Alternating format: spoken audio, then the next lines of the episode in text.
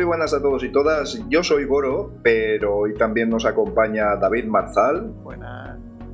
Julián. Hola. Marcolino. Estoy cableado. Tarak. El mismo que viste y calza. Víctor HL. Muy buenas. Y yo mismo, Boro. Y este es un nuevo audio del podcast de GNU Linux Valencia. Hola, muy buenas noches a todos. Muy buenas. ¿Qué tal? Hacemos la ronda de nuevo. Sí, sí.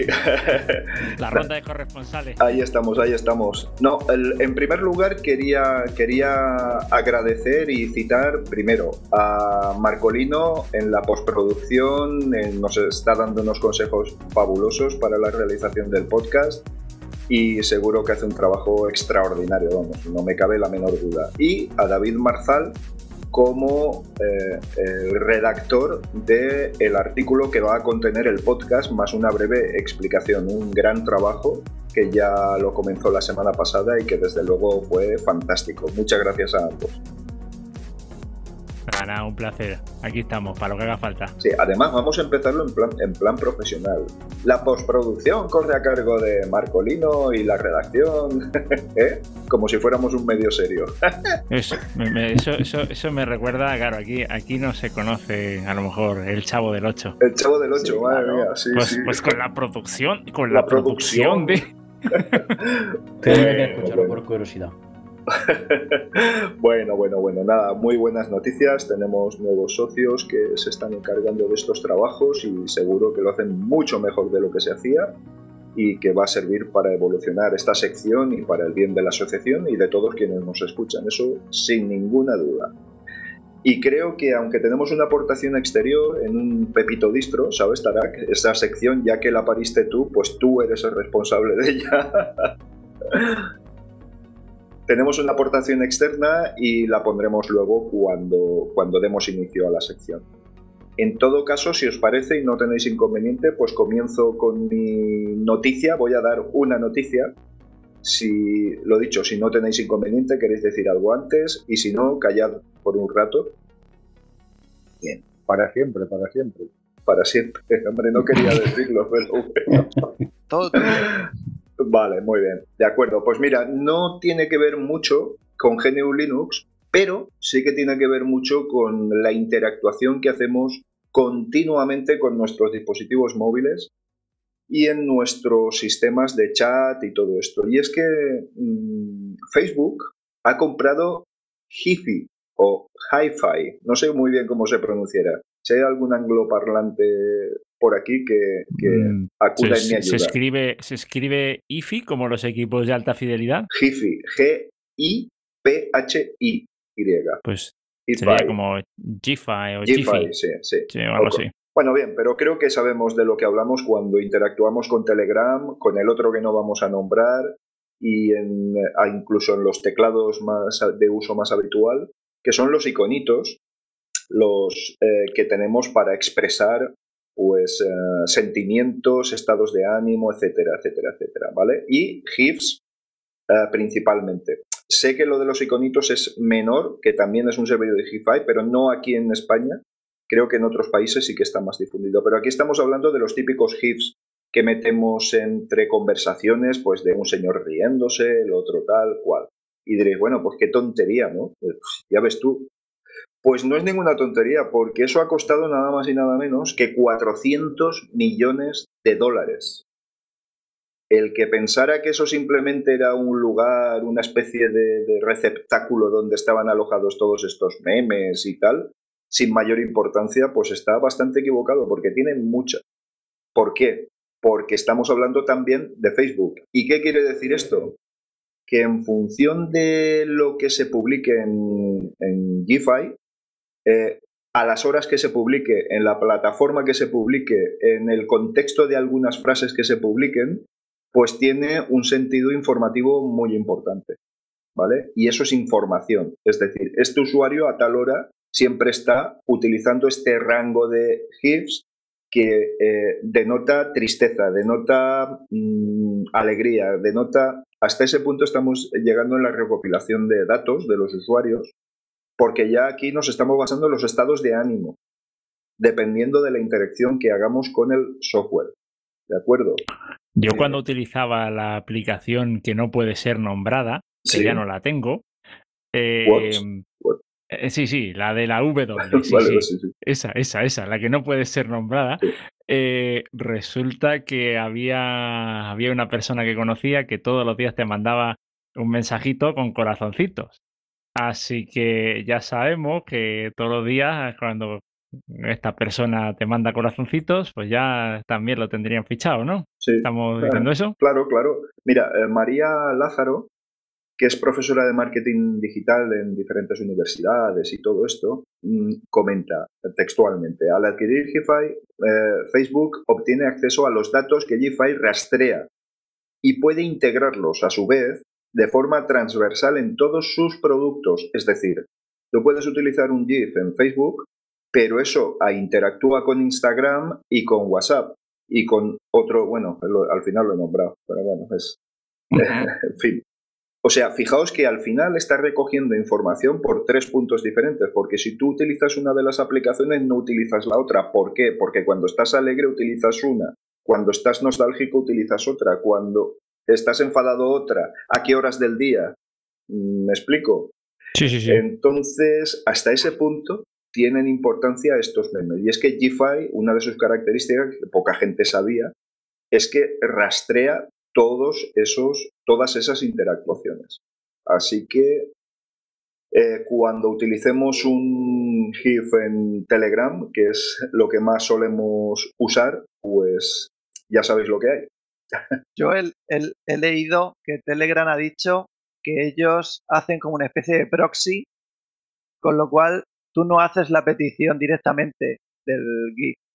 Con lo cual no es- pues. no es tan sencillo controlarte porque son ellos quienes la hacen por ti. Con lo cual solo pueden saber que Telegram está pidiendo, no el usuario. Ah, mira qué bien. Fantástico. Bueno. Mira, eso lo desconocía. De todas formas, yo, soy- yo soy de eso de la antigua usanza que eh, de, la, de la antigua usanza que eh, sigue poniendo XD, XD, XD y esas cosas, ¿eh? Sí, punto y coma y un soy- paréntesis. Soy, Sí. muy ra- soy muy raro.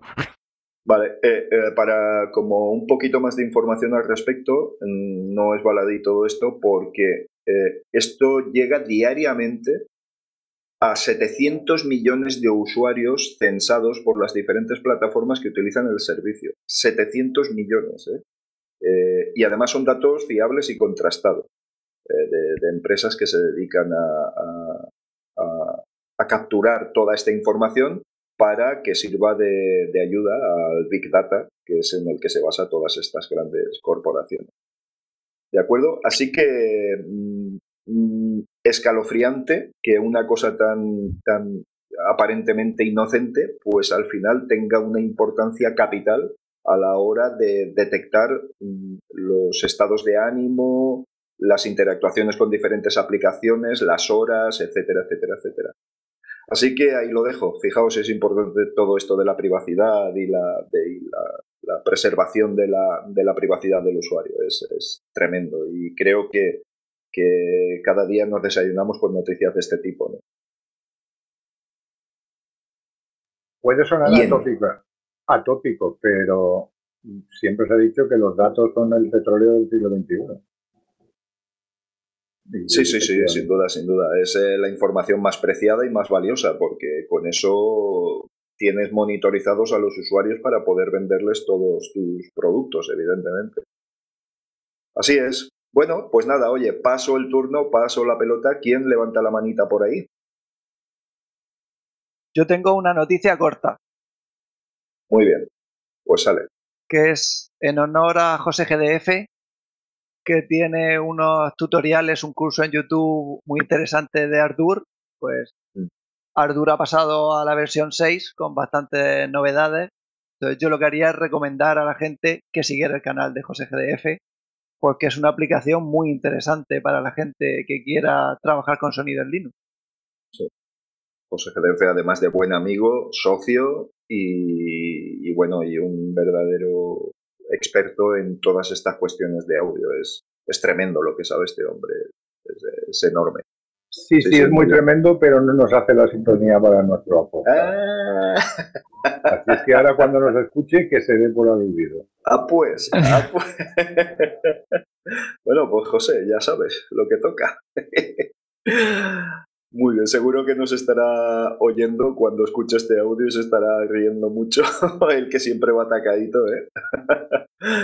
Pero bueno, sí, mira, oye, pues es una petición que hay que hacerle. Yo creo que estaríamos todos de acuerdo y sería un orgullo, claro que sí, claro que sí. Hay que hacer una Muy bien. petición oficialmente. Oficial, sí, José. quieres decir. José, si necesitas un certificado con acuse de recibo, dalo por hecho. Vale, vale, vale. Muy bien, muy bien. Pues fantástico, fantástico.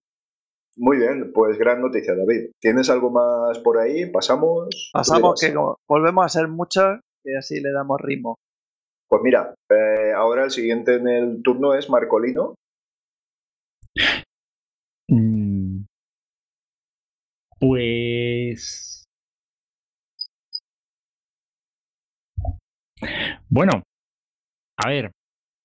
Yo básicamente mm, tengo ahí. eh, yo personalmente no, no tengo así mucha- muchas noticias. Lo que sí puedo decir es que he estado muy metido en este. en estos últimos días, semanas, probando eh, eh, el servidor de Mumble. ¿vale? En condiciones así un poco mm, extremas, ¿vale? A ver, a ver. Define extremas. Eh, ahí. Extremas. Vale, ¿qué, qué me diríais si os digo que puedes utilizar Mumble con una conexión móvil 2G? Uf, te diría uf. Ah, sí, da de sí para, sí, sí, para sí, esto. sí, sí, sí, sí, sí, sí, sí. Pues nada, simplemente tienes que capar un poco el servidor y tal. Eh, Lo estuve probando eh, primero yo y, y estaba pensando en una, en una persona que tenía, que, que tiene, digamos, el acceso a Internet un poco limitado en cuanto a lo que es velocidad. Y dije, vamos a ver. Y probamos y resulta que de categoría, evidentemente la calidad se reduce bastante, ¿vale? Pero la latencia es bastante aceptable y el y ya digo, eh, yo me quedé muy, muy, muy, muy contento, muy contento de ver que esto, esto, por ejemplo, supondría que una persona que se ha quedado sin datos, esto que te reduce la, la velocidad, pues, pues nada, supondría que esa persona puede tranquilamente eh, mantener una conversación con, pues yo qué sé, me quiero pensar, un familiar eh, que está en el extranjero y con el que eh, habitualmente pues se comunicaría por la aplicación que no puede ser nombrada, igual que Lord Voldemort, Sí, sí. ¿vale? Y, y todas estas cosas, ¿no? Bueno, Eh. Eh, yo, ya- digo, y yo me he quedado muy, muy, muy contento con, con Mumble. La verdad, me, me ha sorprendido mucho el, el tema de calidad, la, la- la baja latencia que tiene. eh, y ya digo, aún sigo descubriendo algunas cosas, eh, pero, pero vamos, eso, eso es básic- en eso he estado eh, eh, entre eso y algunas movidas que he estado haciendo con servidores SSH. Pues fíjate yo que Mumble siempre me ha dado la sensación de que es un buen software para comunicarse, pero sin más especialización, quiero decir. No, no es un software que, que sirva para, para estas cosas en concreto, pero claro, es que su capacidad de grabar en multipista es que eso lo hace definitivo. Si además esas configuraciones ocultas que comentas eh, son importantes para su funcionamiento, es que seguramente, en mi caso, desconocía el, el- volumen y, desde luego, cómo trabaja en realidad Mumble. Al final yo siempre lo he visto como, sí, una comunicación de baja latencia, pero, pero enfocada a que la calidad no sea demasiado importante. Hombre, yo sí que me lo tomo un poquito más, eh, un poquito más eh, en serio, o me lo he querido tomar un poco más en serio, porque sí que pretendo utilizarlo para podcast. eh, ya digo, en cuanto tenga una serie de, en cuanto tenga una serie de configuraciones arregladas, pues ya, ya lo, digamos, yo creo que va, va a ser mi aplicación definitiva en la medida de lo posible para poder establecer conexiones. Va, muy bien, muy bien. Pues nada, Sí, sí, eh, sí, sí. Sí, sí, llevamos utilizando desde el principio Y, y, nada, oye, pues continuamos con él. A mí, desde luego, me gusta simplemente por eso, por el seguro de vida que supone que dos personas se pongan a grabar y que no pierdas la información o no pierdas toda la información, por ejemplo. Eh, y luego igualar volúmenes, eh, nivelar, eh, todo esto que se puede hacer porque cada uno tiene un micro, cada uno tiene un equipo, una conexión, en fin, que, que siempre, siempre resulta muy importante. muy bien, muy bien, Marcolino. Pues nada, muchas gracias. Víctor HL, ¿qué nos cuentas? Mira, esta tarde eh, he escuchado una noticia un poquillo tonta, pero que tiene quizás más fondo del que aparece. Eh, los cohetes, bueno, vamos a explicarlo así esquemático. Los cohetes que van a la Luna, eh, Estados Unidos recurría a los cohetes em, que tiene, bueno, que son rusos. Y así llevan unos cuantos años. Pero claro, la factura de servicio cada vez iba subiendo, subiendo, subiendo, hasta que se han dado cuenta de, ostras, esto habría que retomarlo, ¿eh? ¿Y qué han hecho los americanos? Pues han apostado por una pues, X Space, ¿vale? Y se han dado cuenta que les sale caro, pero menos caro. Eh, y claro, no dependen de un, de un tercero, ¿vale? De una posible competencia, ¿no? Exactamente. Eso es, eh, bueno, mejor hacer solo uno mismo que no delegar en tercero. Bueno, pero de todas formas, Víctor, me atrevo a decir que eso también es una falta de, de, conciencia de que lo importante es compartir los medios, la información y los esfuerzos. Eh, estamos hablando de sociedades ultracapitalistas en los que la competencia entre empresas privadas es, es, vamos, enfermiza. Es que eso lo hace una empresa privada, no es el gobierno de los Estados Unidos. Sí, bueno, eso también es cierto. El gobierno de Estados Unidos tú contrata y punto. Ya está. Ya está. Y aparte hizo un concurso para ver qué empresas eran capaces de dar el servicio. Y la verdad es que SpaceX tuvo bastante caña con los cohetes reutilizables. Así que la verdad es que, por lo menos en esa parte, si, si reutilizan y no tiran un cohete cada vez a la basura, no está mal. Claro, claro. imagínate la cantidad de recursos que se, que se ahorran al, al planeta con, con, todas estas cosas y además en, algo ultra caro de, que requiere una cantidad de energía tremenda para fabricarlo, para hacerlo funcionar, etcétera, etcétera, etcétera. Claro, ellos lo hacen por el dinero, seguramente, no por el planeta, pero bueno, todo suma. Totalmente, vamos. Hombre, eso es como la bolsa de supermercado, ¿no? O sea, a ver, eh, te lo venden como que lo hacen por el medio ambiente, pero... Eh. Pero bueno, eh, bienvenido sea, sea por la razón que sea, ¿no? Ya que el Pisuerga pasa por Valladolid, Julián, ¿tienes por ahí alguna, alguna andanza, alguna aventura, algún, ¿Alguna noticia que aportarnos? Dos cositas, Dos cositas, no, dos cositas. Una, como siempre, una, buena y una mala. Por cuál queréis que empiece, por la mala. Y así. tú, siempre empiezas con la mala, pero vamos, bueno, tú siempre terminas con la mala. Empieza por la mala y después nos quedamos con mejor sabor de boca. Eso, por eso, eso, bueno, bueno.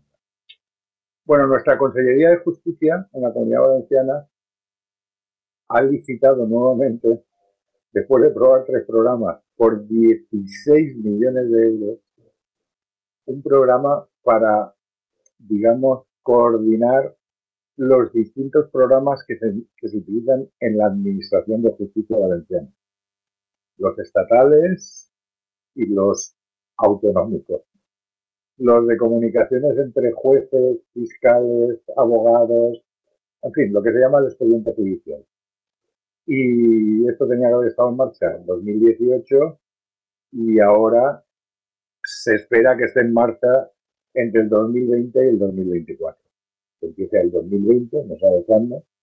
Aquí teníamos un programa específico de la Generalitat Valenciana llamado Cicerone y ahora pues parece que, se van a gastar toda esa pasta a decir una vez acaban con esos rollos de papel que veíamos antes del sitio. Esa es la noticia mala. Mala, pues mala, mala de narices, ¿eh? Mala porque ya veremos, como siempre. Sí, sí. Como siempre, como estas noticias, uno no es un experto en el tema y no estás persiguiendo y viendo que se ha explicado y que no sé, no sé qué, y que esto no va a funcionar y todas estas cosas, pero que siempre, al menos, al menos, levantan suspicacias, como mínimo. Sí. Y luego, como noticia buena, que me hubiera gustado que estuviera para contarla personalmente el autor, porque ya está, lo voy a contar yo, es que he descubierto, el autor de la implementación, me refiero, he descubierto que el programa que yo llamo las 3B, el Big Blue Button, este, es una auténtica pasada.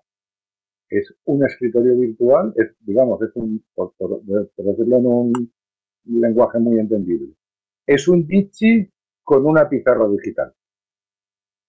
Con lo cual tú tienes 8, 10, 15, 20 conexiones de Jitsi y al mismo tiempo tienes una, una eh, pizarra digital que puedes compartir con todos los que están en esa sesión de, entre comillas, Jitsi.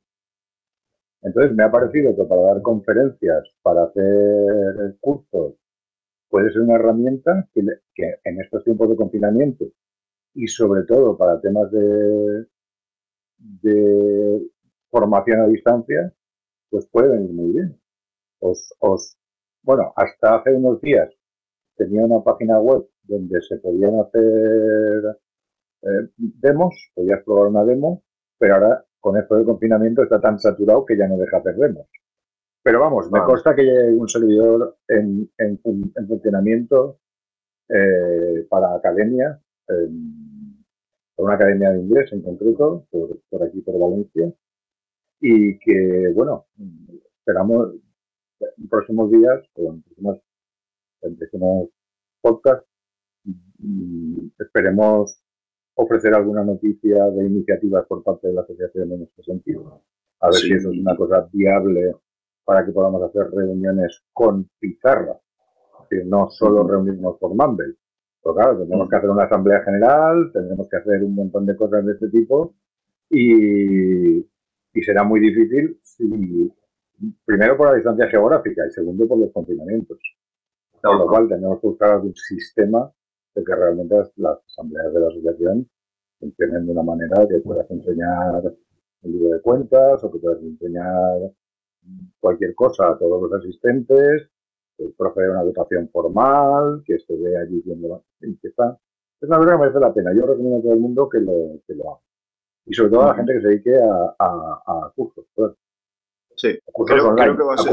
Creo, creo que nos va a aportar muchísimo, muchísimo valor esa, esa aplicación, eh, sin duda, si en un futuro la, la adoptamos.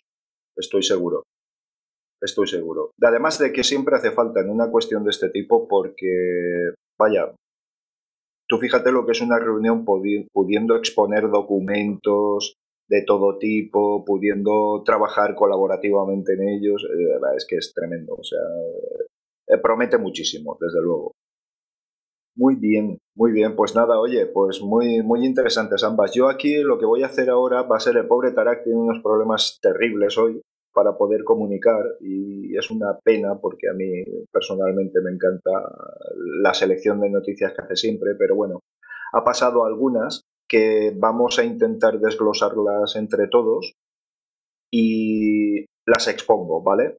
Eh, fijaos, EA, Electronic Arts, pone, a disposición de la comunidad parte del código abierto de Tiberian Down, Alerta Roja, etcétera, etcétera, para que, digamos que está liberando parte del código de algunos de sus juegos para ayudarles en la evolución de los mismos, para que la comunidad les ayude en la evolución de los mismos.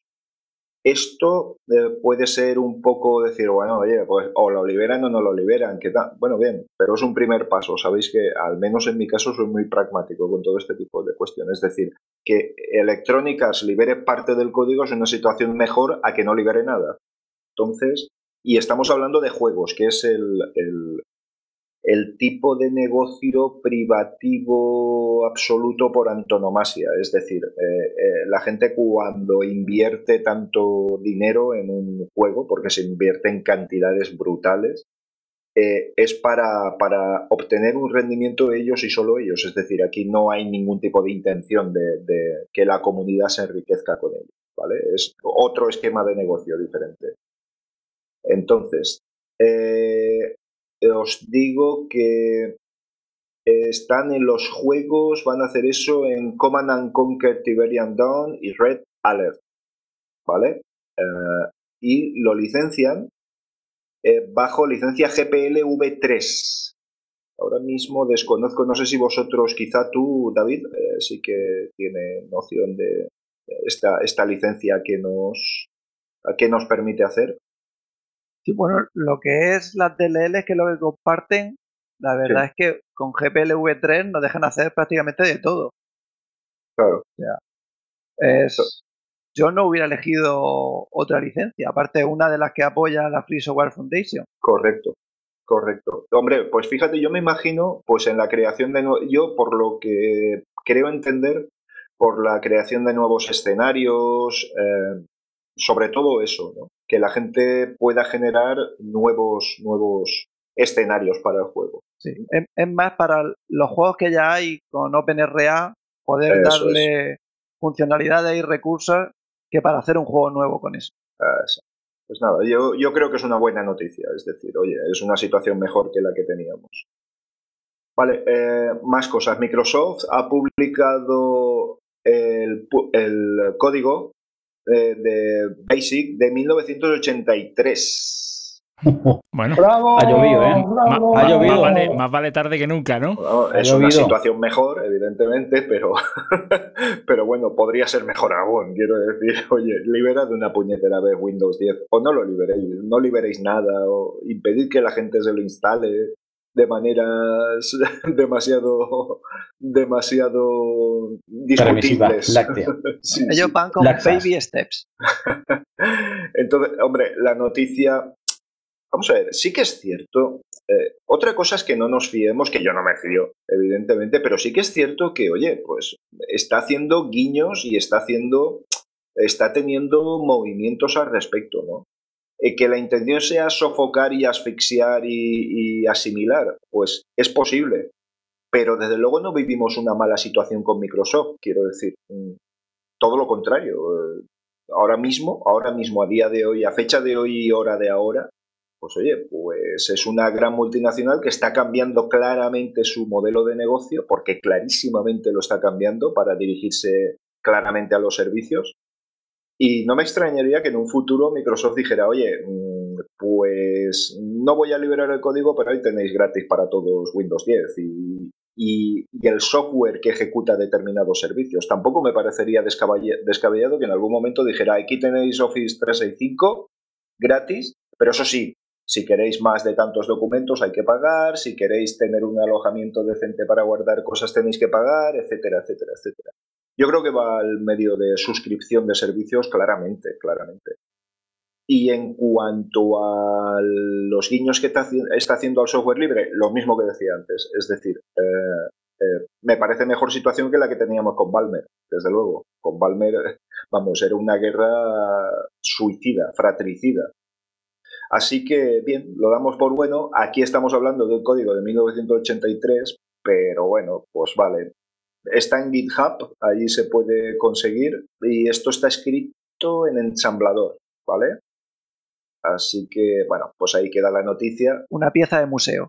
Una pieza, sí. Bueno, como curiosidad supongo que será importante porque poco código compartirá con las herramientas actuales. Vamos.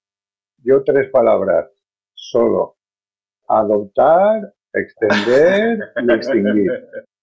Ya está. Sí, sí. yo, yo creo que coincidimos todos ahí, pero mm, no sé, eh, también hay que valorar eh, estas contribuciones o estas, estos guiños, estos movimientos. Yo ayer... yo como, yo como aquel que dice, yo llevo muy poco tiempo usando activamente software libre, pero lo que sí te puedo decir es que yo recuerdo, pues por allá por, mm, yo qué sé, el año 2000, una cosa así, cuando tenías, o por lo menos yo tenía, eh, accedías a Yahoo, ¿no? Como tu buscador y, y, de pronto te cambiabas a Google porque Google era buenísimo. No tenía publicidad, era, era, vamos, era lo mejor que se podía haber inventado. Google, eh, eh, lo, más.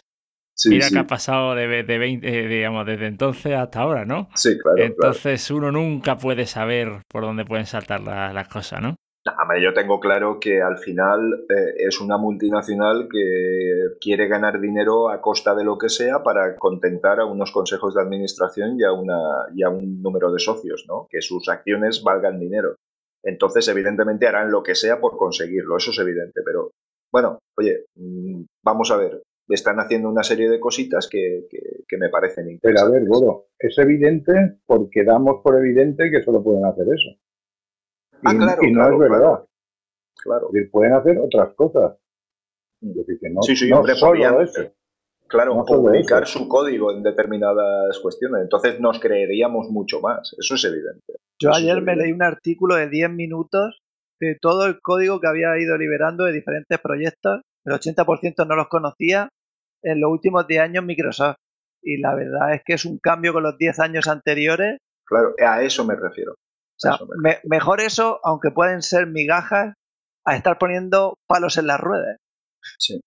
Sí. Es una situación mejor, pero no es la mejor de todas. Y desde luego no hay que fiarse. Eso es evidente. Eso es lo que quiero que se traduzca de mi, de mi intervención. ¿no? Que, que, Para mí bueno, la analogía sería más decir, tranquilos, pero mm, una petrolera deja de contaminar, pues nunca va a dejar de sacar petróleo. Pero si poco a poco va invirtiendo en renovables, pues mira, mejor que no invertir. vale. Mm. Ya, Bien, ya, ya, Hombre, ya, pero perdona. co- Cogiendo, cogiendo ese ejemplo, pues es lo que es lo que estamos diciendo. Tiene que sobrevivir a toda costa.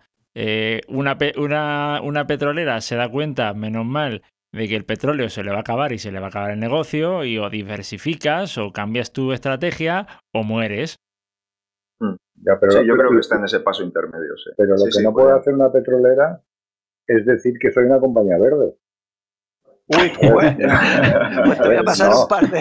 No, no, ya, por eso lo digo. No, si no hace falta que me los pases y ya los veo. Hay que ver de vez en cuando, que yo no veo mucho, de vez en cuando algún anuncio de televisión. Que, que de repente eso nos han, están constituido en, las- en, en el símbolo de la lucha por el cambio climático. A es que, es que hay mucha gente que la bajo la, ¿eh? bajo la energía limpia, eh, ya sabes que las nucleares son muy limpias, Sí, sí. no Claro. contaminan, y eso. Sí, hombre, me, me viene a la cabeza, Julián, una noticia de hace muchos años de una empresa eh, eléctrica americana que ponía en su publicidad que libraba al mundo de la suciedad del carbón y demás, utilizándolo para generar electricidad, ¿sabes? O sea que al final todo es relativo. Bien, más noticias porque Tarak nos ha dejado aquí un montón. Vale, eh, si hablábamos de los guiños a software libre, bueno, pues Windows Terminal 1.0 es un lanzamiento que ha dejado la build 2020 de, de- Microsoft, ¿vale? Eh, esto, si no me equivoco, es una consola que mm, yo ya no sé, aquí seguramente alguno de vosotros podrá, podrá explicar mejor. Creo que está llamada a sustituir al famoso CMD, ¿no? A la consola típica de, de Windows, ¿no?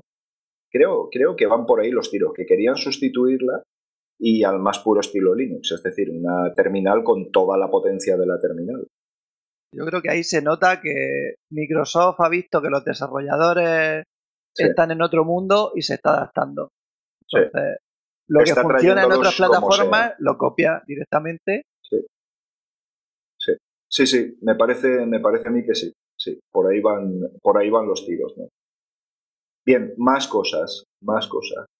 No, Microsoft no ama, desde Víctor HCK, no ama el open source o no lo acaba de entender bien. vale, esto es un artículo bastante sesudo, como suelen ser los de Víctor, y claro, básicamente lo que, lo que comenta es que sí, muchos guiños y todo esto, pero eh, ¿dónde está la liberación de código? Es decir, si tú quieres congraciarte con la comunidad y todo esto, está bien que hagas, eh, que hagas aportaciones puntuales, pero al final el bosque sigue ahí, quiero decir, no, no, no estás haciendo nada. A mí que me liberes el código de una cosa de- de- del año 83, pues bueno, pues, pues me parece muy bien, pero como útil es poco útil. Es decir, sí, muchas aportaciones, pero no liberas el código de tu, de tu aplicativo sensible, de tus aplicaciones sensibles o de tu sistema operativo. ¿no? Con lo cual, eh, y redundando en todo lo que estábamos diciendo antes, Microsoft ama Linux y tal, porque, y es mi percepción, igual que coincido contigo, David, que lo que pretende es llevarse al mundo desarrollador a su, a su nicho de mercado. Es decir, te doy las herramientas para que puedas seguir desarrollando conmigo. Entonces, mm, creo que por ahí van, van los tiros de todo esto. Es decir, sí, muchos guiños, pero mm, que es una situación mejor, estamos todos de acuerdo, que hemos, estamos evitando una confrontación a gran escala dentro de la escala que pueda aportar GNU Linux, que es mucho, no olvidemos dispositivos móviles, servidores, etcétera, etcétera, es muchísimo, pero realmente poco código estás liberando, poco código útil estás liberando. Bien, eh, continuamos. Eh, Krita ya está disponible para Android, Android, ¿eh? Y Chrome OS. ¿Vale? Es, Mira, curioso. Yo tengo entendido que es para tabletas Android, no para móviles. Sí, seguramente. Eh, me imagino que hará falta una pantalla bastante grande para poder controlar todos los todos los las opciones que tiene el programa que son vamos, son enormes. Yo te tengo que decir que Krita lo he gastado poco, lo he gastado poco, pero cada vez estoy más tentado de gastar. Aquí lo bueno es que, pues bueno, pues, eh, no olvidemos que Android puede ser libre. Eh, si se utiliza en un dispositivo AOSP y se utiliza Krita como software libre, pues me parece una combinación fantástica, lo cual me parece muy bien. Un poco más discutible es lo de Chrome OS, pero bueno, bien, que, sea, que el software sea multiplataforma a mí no me disgusta porque al final sirve para evolucionarlo de una manera mucho más rápida con las aportaciones de las diferentes comunidades que componen los, las diferentes plataformas. Más cosas. Eh, Wine 5.9 eh, recoge un parche para... Ostras, esto ya es muy técnico. Esto te lo dejo a ti, Tarak. Esto te lo dejo a ti, tío. vale, es una cuestión de Wine, es una cuestión bastante técnica, ¿no? Eh, sobre unos parches que me imagino que irán encaminados a la, mejor compatibilidad con el sistema operativo ventanero o servicios ventaneros. Ah, creo que, es que la gracia de la noticia es que están aplicando una parte necesaria para poder jugar a muchos juegos que tienen anti-cheat. Que hay muchos juegos que funcionan. Por ahí va. Pero por el anti-cheat te echan de las multiplayer. Y se ve que están trabajando ese tema que tanto echamos de menos los que nos gusta jugar. Ah, sí, va por ahí, va, pues perfecto. Eh, mira, ves, genial, genial. fenomenal. Eh, Wine últimamente está, está tirando muy duro, ¿eh? Yo no sé si será por el empuje de Proton o algo de esto, pero... Se nota en la mano de Steam, se nota que están ahí mediando. Sí, ¿verdad? Están metiendo muchísimo dinero en Steam, pero muchísimo dinero, ¿eh? eh con, con, uh, con GNU Linux y, con, yo qué sé, ¿desde cuánto tiempo llevan metiendo dinero, investigación, desarrollo y todo esto? Llevan una barbaridad de tiempo. ¿eh? Claro, lo que persiguen ellos es una plataforma universal, es decir, que todo se pueda jugar con todo. Sobre todo protegerse de, de si Microsoft cierra el grifo, tener una alternativa. Sí, sí, sí, claro, claro, claro, claro. Ah, me parece, oye, yo de verdad, em, el tema de, Steam y todo esto me parece genial. Ya estoy a punto de, de, suscribirme con tal de poder jugar al, al, al, MotoGP 2020, que es una pasada que ya sabéis que a mí me, me tiene loco. El mundo de las motos y los juegos de motos, las dos cosas. Lo que me tiene loco también es mi falta de tiempo para jugarlos, pero bueno, eso es otro tema ya. Más cosas, el nuevo controlador AMD Energy está funcionando bien en Linux, eh, para... Mm, vale, esto también es muy técnico y aquí tú, David, nos podrás utilizar. Eh, nos podrás utilizar, digo yo, madre mía. Nos podrás explicar mejor de qué va. Pero vamos, básicamente es que controla mejor la energía con la que alimenta el procesador para poder para que este funcione de una manera más eficiente.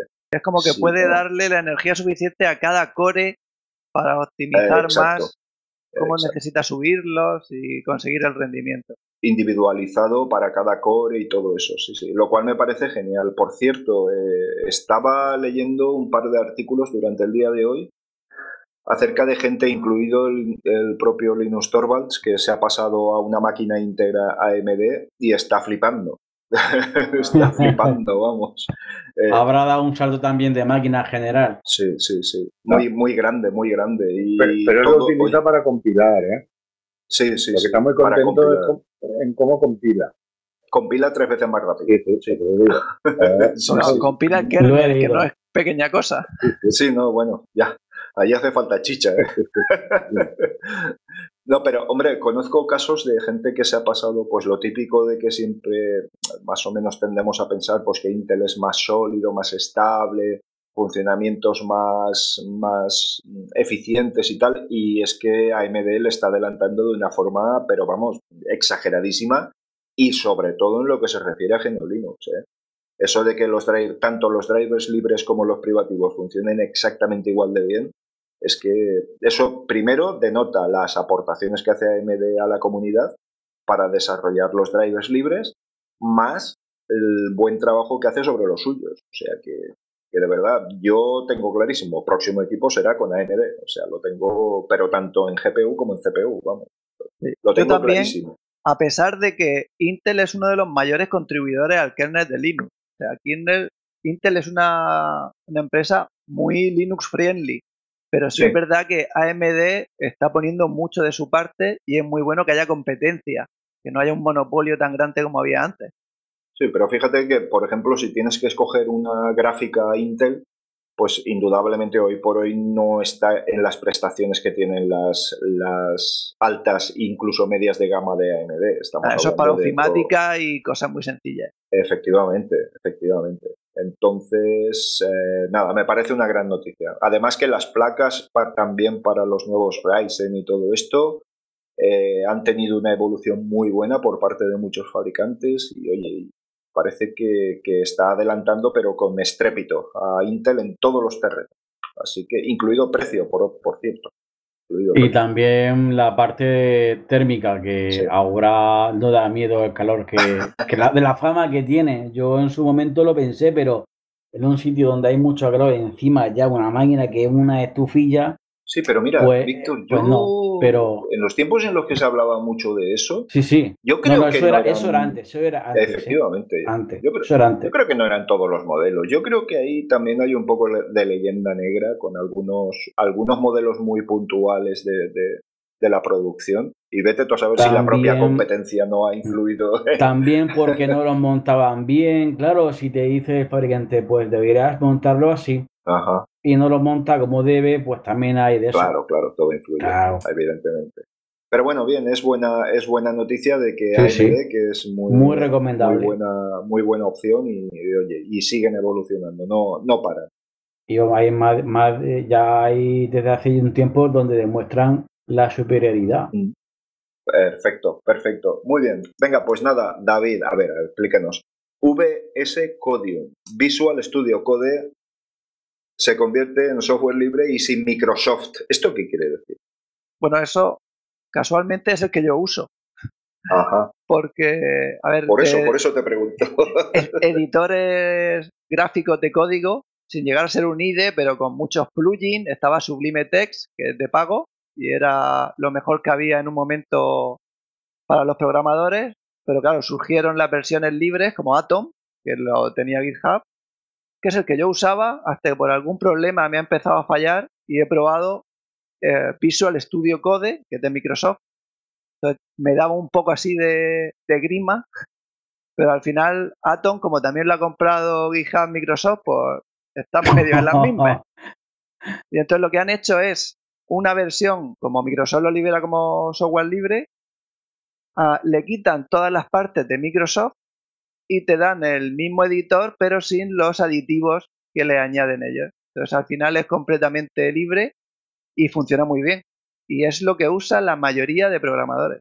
Sí, sí. Sí, conozco algunos ilustres que en su momento han confesado que utilizan Visual Studio Code porque, vamos, es, es como bastante superior a. está a otro nivel. Sí, sí. ¿no? En honor a, a Tarak hay que decir sí. Que VS Codium es a Visual Studio Code lo que un Google Chromium al navegador Google. Ajá, vale, vale, vale. Entiendo, entiendo. Exa- Exactamente. Pero también en honor, en, honor, en honor a Tarak hay que decir que nada que ver con el todopoderoso IMAX.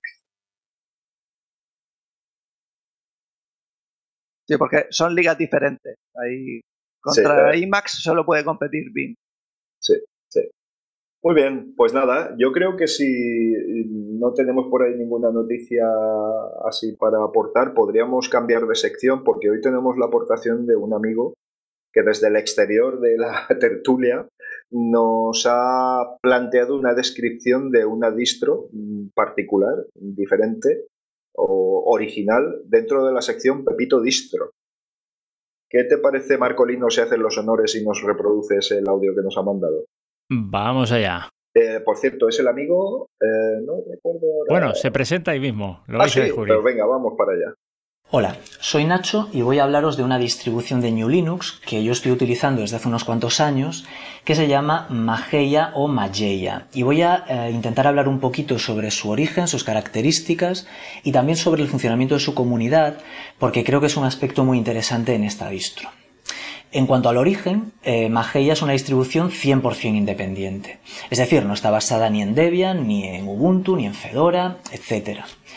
Eh, surgió en 2010, durante la anterior crisis económica, como un fork de Mandriva, anteriormente llamada Mandrake, la histórica Mandrake, cuando la empresa francesa que la mantenía, después de ensayar una alianza con Rosa Lab, que es la empresa rusa que actualmente desarrolla Rosa Linux, despidió a la mayoría de los empleados que trabajaban en su desarrollo. Poco después de este hecho, un grupo de aquellos extrabajadores de Mandriva anunciaron que habían creado un fork llamado Mageia, pero que funcionaría de forma completamente distinta. Estaría dirigido plenamente por la comunidad y además proclamaban expresamente que nunca más serían dependientes ni de las fluctuaciones económicas ni de los movimientos estratégicos sin explicación de la empresa. Por lo tanto, desde el principio, Mageia surgió con ese compromiso de poner el control eh, sobre el desarrollo de la distribución en manos de la comunidad y de funcionar de manera democrática y transparente. Em, en cuanto a las características generales de entrada, al tratarse de un fork de Mandriva, Mageia conserva algunas de las señas de identidad de aquella distribución histórica, como es el uso de la paquetería RPM, que comparte con otras distros como Fedora, OpenSUSE, etc., y el enfoque user-friendly, es decir, eh, enfocado al público general eh, e incluso a aquellas personas que se introducen por primera vez en el mundo de New Linux. Este enfoque user-friendly, en el caso de Mageia, eh, yo lo veo sobre todo en tres elementos. Un diseño gráfico muy cuidado centrado en Plasma, aunque es posible instalar cualquier otro entorno de escritorio y el propio instalador de Mageia lo permite. Eh, una herramienta propia de Mageia que se llama MCC, que centraliza la mayoría de las tareas administrativas, facilitando muchísimo la vida. Es algo parecido al Just de OpenSUSE.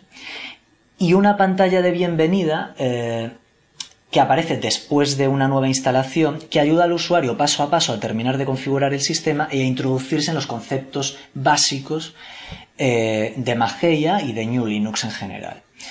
Em, y más allá de estas características, eh, el uso de la paquetería RPM y el enfoque user-friendly que son heredadas de Mandriva, Mageia se caracteriza también por ser una distribución muy, muy estable.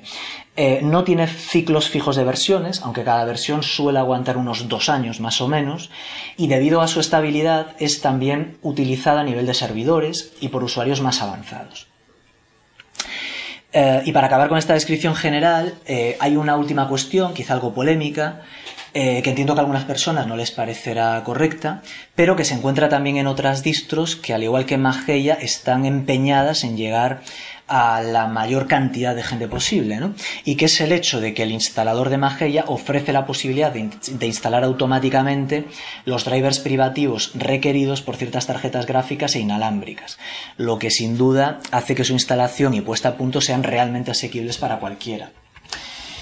Em, y ya vistos eh, el origen y las características generales muy por encima de Mageia, me queda hablar de la comunidad que para mí es un aspecto súper bonito de esta distribución. La comunidad de Mageia no es de las más grandes del mundo de New Linux, pero siempre ha tenido un grupo muy fiel de usuarios y cuenta con una documentación bastante bien organizada. La mayor parte de la comunidad actualmente se encuentra eh, concentrada en Francia y Brasil, al igual que sucedía con la comunidad de Mandriva, pero también existe una pequeña comunidad hispana agrupada en torno a los foros eh, Blogdrake y recientemente también a través de Telegram. no suele haber problema para encontrar ayuda ni tampoco para encontrar eh, todo el software de uso común en los repos oficiales de la distribución. Pero para lo que no esté en los repos oficiales, Mageia cuenta también con soporte para Flatpak, no para Snap, y últimamente también se ha añadido soporte para repos independientes alojados en CoPR, que los usuarios de Fedora conocerán bien y que viene a ser algo parecido a los repos PPA de Ubuntu. Legalmente, el proyecto es administrado por una asociación sin ánimo de lucro con sede en Francia y tiene unos estatutos eh, o constitución, como les llaman, que están publicados en su página web eh, junto con sus cuentas anuales y donde también se anima a la gente a hacerse socia. Em, toda esta información eh, está expuesta de forma muy sencilla y muy fácil de acceder en la web, con lo que yo creo que hay ahí un esfuerzo, un esfuerzo de transparencia. Eh, en conclusión, eh, después de haber visto el origen, las características y el funcionamiento de la comunidad, yo siempre digo que Mageia para mí combina perfectamente dos cosas. Por una parte, la facilidad de instalación y de uso digamos, en la línea de Ubuntu o Linux Mint, por lo que es perfectamente aconsejable para quienes quieran iniciarse en New Linux. Además, con em, quizá el atractivo de estar basado en Plasma, para quienes prefieran el escritorio Plasma a otros escritorios utilizados por esas otras distribuciones que he mencionado. Y por otra parte, eh, una apuesta clara por la comunidad y por los principios de gestión democrática del software libre, que en este segundo aspecto eh, digamos que estaría más en la línea de Debian, por decirlo así. Y todo ello sobre una base muy estable que hace uso de la paquetería RPM y que está centrada en Plasma, aunque sin hacer ascos al resto de los escritorios. Eh, ¿A quién no aconsejaría Mageia? A quienes eh, pretendan tener las ultimísimas versiones de software, que para eso ya hay otras distros como KDE Neon, ¿no? Eh, pero de todas formas, Mageia tampoco es un sistema obsoleto. acabo de comprobar ahora mismo que Mageia está gastando la versión de Plasma 5.15, mientras que KDE Neon está gastando la 5.18. Es decir, que mm, eh, con Mageia no vas a estar a la última, pero sí que vas a tener un sistema suficientemente actualizado y sobre todo muy estable, que yo creo que responde perfectamente a las necesidades de la mayoría de los usuarios. En fin, si no es una distro extremadamente conocida, sí que es una distribución consolidada y muy estable y creo que merece una oportunidad, especialmente para quienes como yo apuestan por el software libre no solo por sus beneficios prácticos, que son muchos y los conocemos, sino también por los principios que defiende, por su contribución a hacer mejor la sociedad, por ese empeño en en, que la gestión del proyecto esté en manos de una asociación sin ánimo de lucro, porque las decisiones estratégicas estén siempre en manos de la comunidad, por no estar al albur de intereses eh, y estrategias comerciales, etcétera, ¿no? Eh, en fin, un empeño eh, por hacer un poquito mejor nuestra sociedad, empeño en el que me consta que también estáis muy comprometidos en la asociación New Linux Valencia. Bueno, pues nada, Genial. Ahí lo tenéis. esto se tiene que repetir, ¿eh? Ahí queda. Muy bien, ¿eh? Muy, muy bien. Oye, menudo repaso. Sí, sí, sí, muchísimas gracias y esto se tiene que repetir, insisto. Eh, me ha encantado. O sea, vamos, de verdad, muy bien, muchas gracias, muchas gracias. No, no, las gracias para él porque de verdad que ha hecho un trabajo impecable. Increíble, increíble, sí señor, sí señor, muy bien. Yo si no estuviera enamorado de Arch Linux, casi que me han entrado ganas de probarla, ¿eh? sí, sí. Eso mismo me ha pasado a mí, sí, sí. Oye, genial. Para eso están las máquinas virtuales. A, mí solo de aplaudir me han entrado ganas. Sí, ¿verdad? Sí, sí, genial, genial. Genial, genial. Bueno, pues bien, yo creo que ya estamos rondando la hora, amiguitos. Creo que ya va siendo hora de recogerse algunos, los que tengáis suerte de poder hacerlo. y, y nada, oye, yo simplemente me gustaría indicaros que a través de la web vais a tener, ir teniendo cumplida información de todos nuestros eventos. Eh, tenemos en ciernes un evento, otro evento eh, en formato tertulia eh, audiovisual que, no quiero dar más información hasta que el organizador la dé, pero vamos, estamos ahí en ello.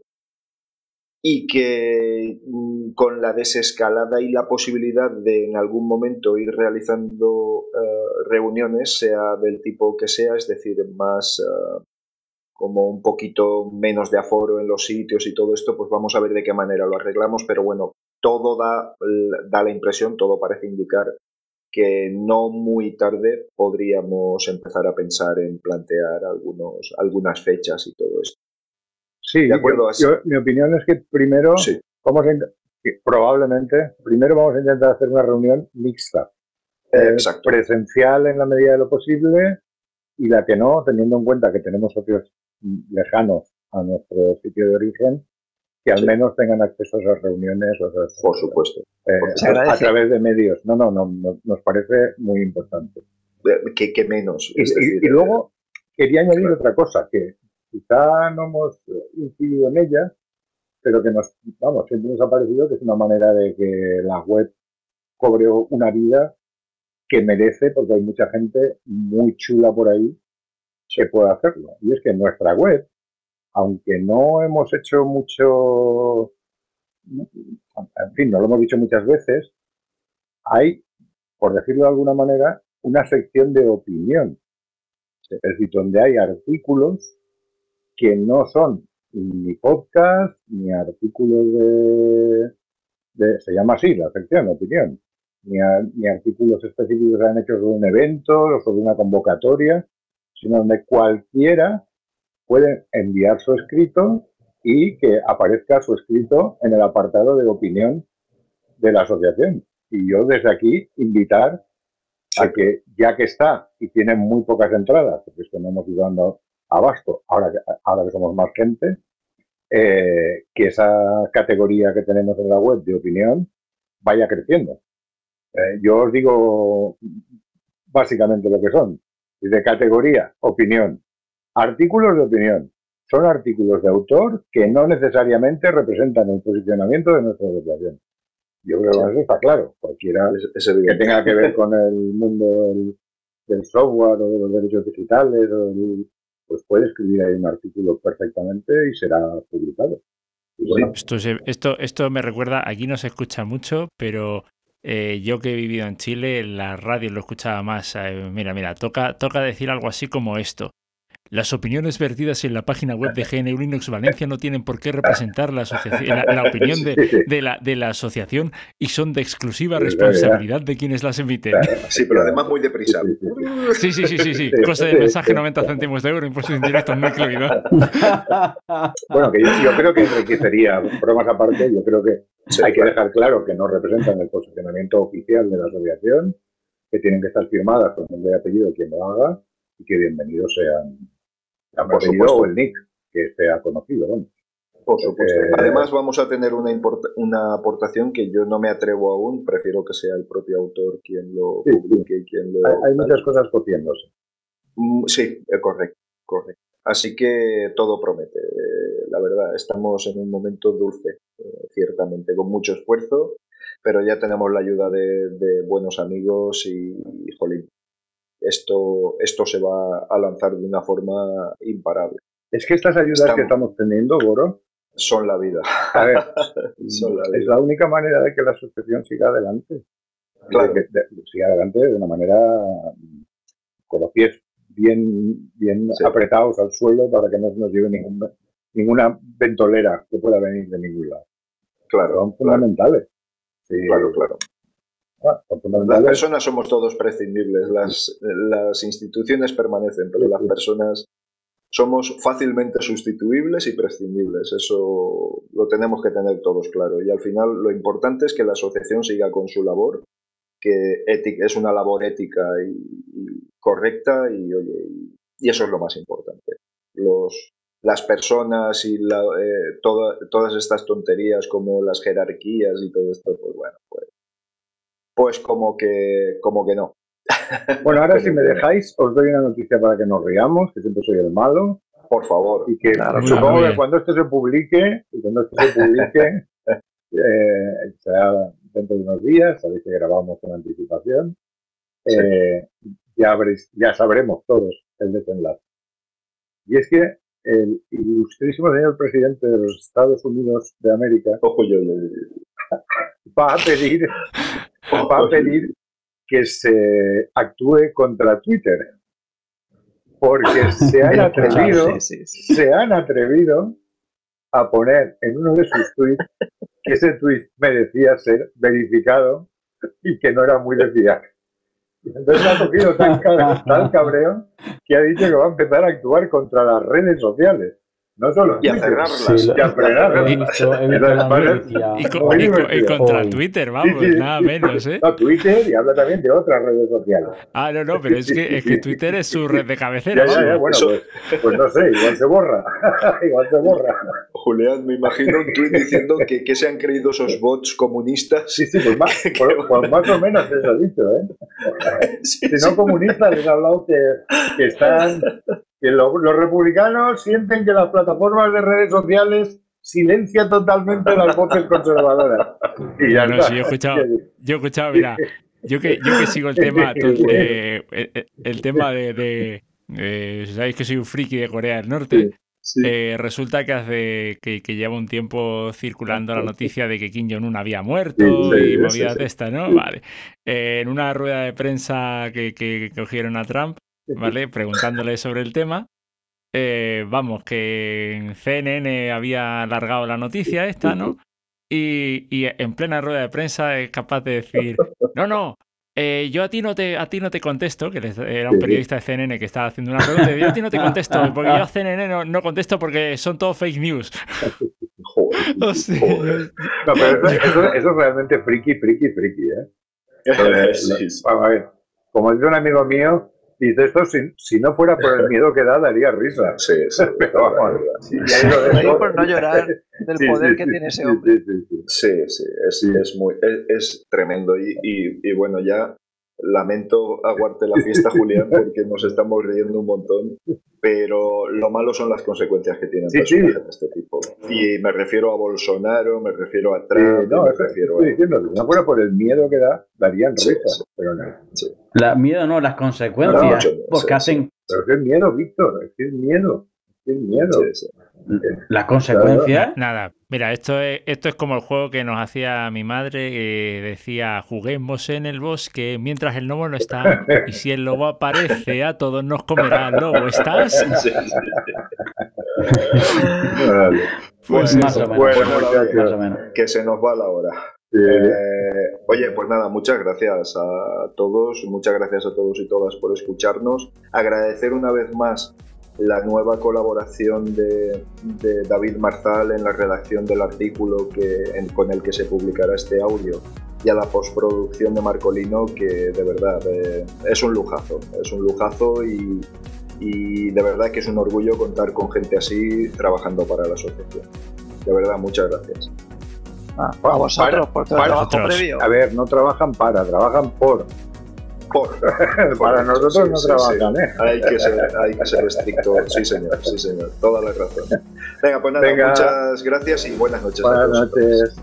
Buenas noches. Buenas noches. Hasta luego.